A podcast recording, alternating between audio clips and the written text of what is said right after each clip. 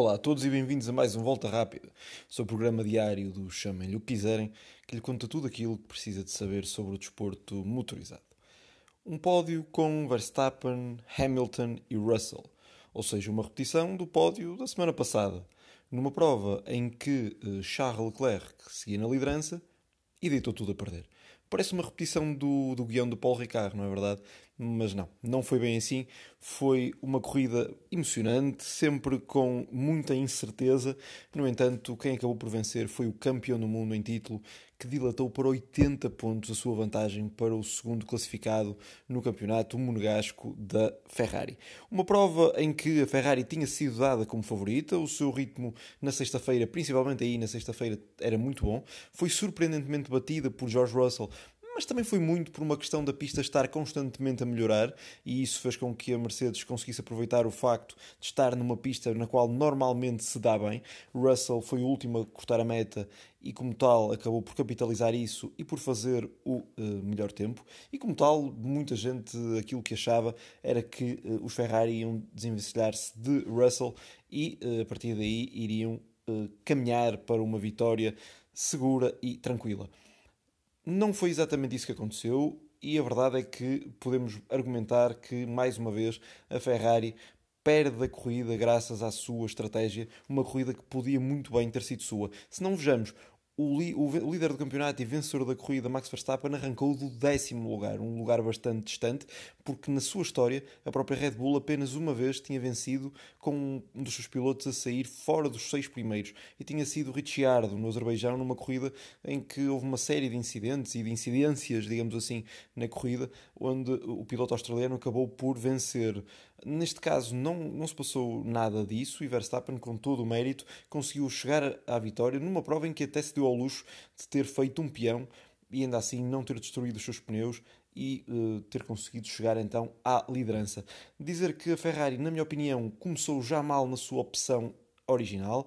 A equipa uh, disse aos seus, a ambos os seus pilotos para começarem com pneus médios, Creio que poderia ter sido uma opção melhor começar com pneus macios, à semelhança do que George Russell e Max Verstappen uh, fizeram. No entanto, não terá sido por aí que a Ferrari perdeu, já que Lewis Hamilton, uh, que arrancou de sétimo e que acabou em segundo, acabou por uh, arrancar com pneus médios e a Ferrari também fez isso e ficou bem atrás de Hamilton sem que aquilo que Hamilton fez de melhor em termos de andamento fosse algo que fosse inatingível para os Ferrari eh, nas suas melhores condições. É certo que o facto de, eh, durante a corrida toda, termos vivido a incerteza se ia chover ou não, acabou por chover, mas apenas na última volta e ainda para mais numa altura em que se estava em safety car virtual, eh, graças à avaria de Valtteri Bottas acabou, aliás, mais uma vez, Valtteri Bottas a ter influência, já não tanta quanto o ano passado, mas a ter alguma, Portanto, a chuva não foi verdadeiramente um perigo. No entanto, a temperatura estava baixa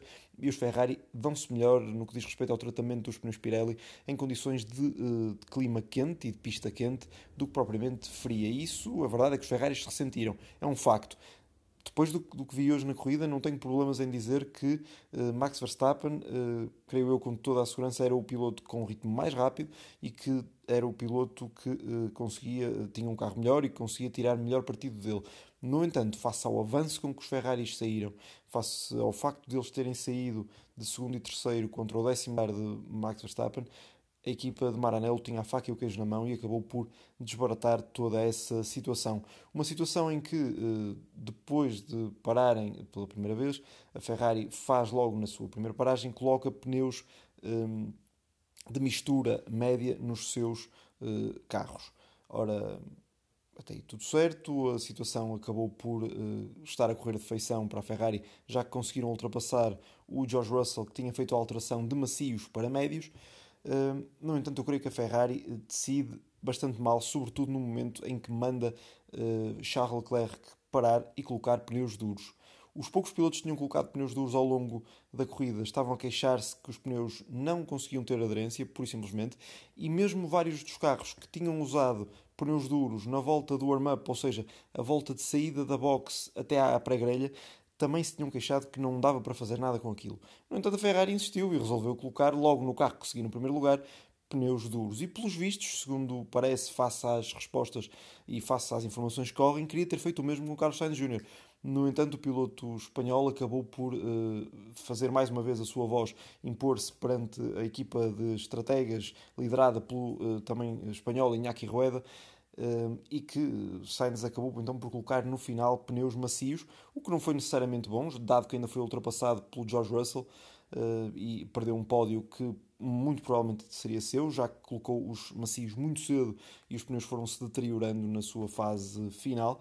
No entanto, ainda assim foi uma opção melhor do que aquela que Leclerc fez, a opção de ter colocado pneus hum, duros. Ou seja, a Ferrari nessa situação deveria ter feito uma opção mais semelhante à de Lewis Hamilton, hum, arrastando, prolongando o tempo com os pneus médios e no final colocado pneus macios. Aí por certo, os seus dois carros chegariam no mínimo ao pódio. O mais certo seria Charles Leclerc ter vencido a corrida. Portanto, de facto, foi. Uh, começa a ser demais, começam a ser demais os erros que a Ferrari tem cometido uh, em termos de estratégia. Nota-se um desnorte brutal, até pela situação dos pilotos. Charles Leclerc não foi meigo nas suas eh, declarações no pós-corrida, em que disse que era preciso analisar muito bem porque não queria ter feito aquilo e a equipa decidiu em sentido contrário ao que ele queria e como tal a Ferrari vai para vai de férias com muito que pensar, sobretudo numa forma de reorganizar seu, a sua equipa de estrategas que de facto não tem trabalhado ao nível dos seus pilotos e ao nível até dos seus técnicos na forma como desenvolvem o seu carro. Com isto, a Red Bull faz uma corrida imaculada para Max Verstappen, que não com Sérgio Pérez, que teve uma corrida um pouco anónima, não conseguiu andar propriamente bem e fica então num quinto lugar final, a ser atacado por Charles Leclerc. A Mercedes, sim, faz uma belíssima corrida, mais uma uh, com Hamilton acabar por ultrapassar George Russell na fase final, com o piloto uh, inglês mais jovem a ter os pneus mais degradados do que os pneus macios de Hamilton, que estavam mais frescos. Um, e sendo assim, a Mercedes parece estar de facto uh, mais próxima dos seus mais diretos rivais. Não me parece que a Mercedes tenha um carro superior ao da Ferrari, não me parece ser esse o caso, mas parece ser uma equipa cuja fiabilidade é bastante grande, a todos os níveis. É uma equipa que, em termos de uh, decisões no número das boxes, não falha. É uma equipa que trata, cujo carro trata bem os pneus e é uma equipa que uh, tem um carro com uma grande fiabilidade, ou seja, não vemos o Mercedes a variar como já aconteceu com uh, Red Bull e Ferrari nesta temporada. Por isso, não me surpreende nada que a Mercedes ganhe uma ou várias corridas ao longo desta temporada, seja com que piloto for, porque ambos estão a tirar o máximo partido dos seus monolugares. Uh, basta Ferrari ou a Red Bull falharem e, uh, por certo, algum dos Mercedes irá capitalizar isso, sendo que uh, a verdade é que não, se não tem sido até agora Max Verstappen a brilhar sempre, uh, já teriam mais que uma corrida vencida, porque da parte da Ferrari estamos a viver uma altura de dar borlas aos adversários. E quando é assim, normalmente em termos de títulos, a coisa não corre nada bem.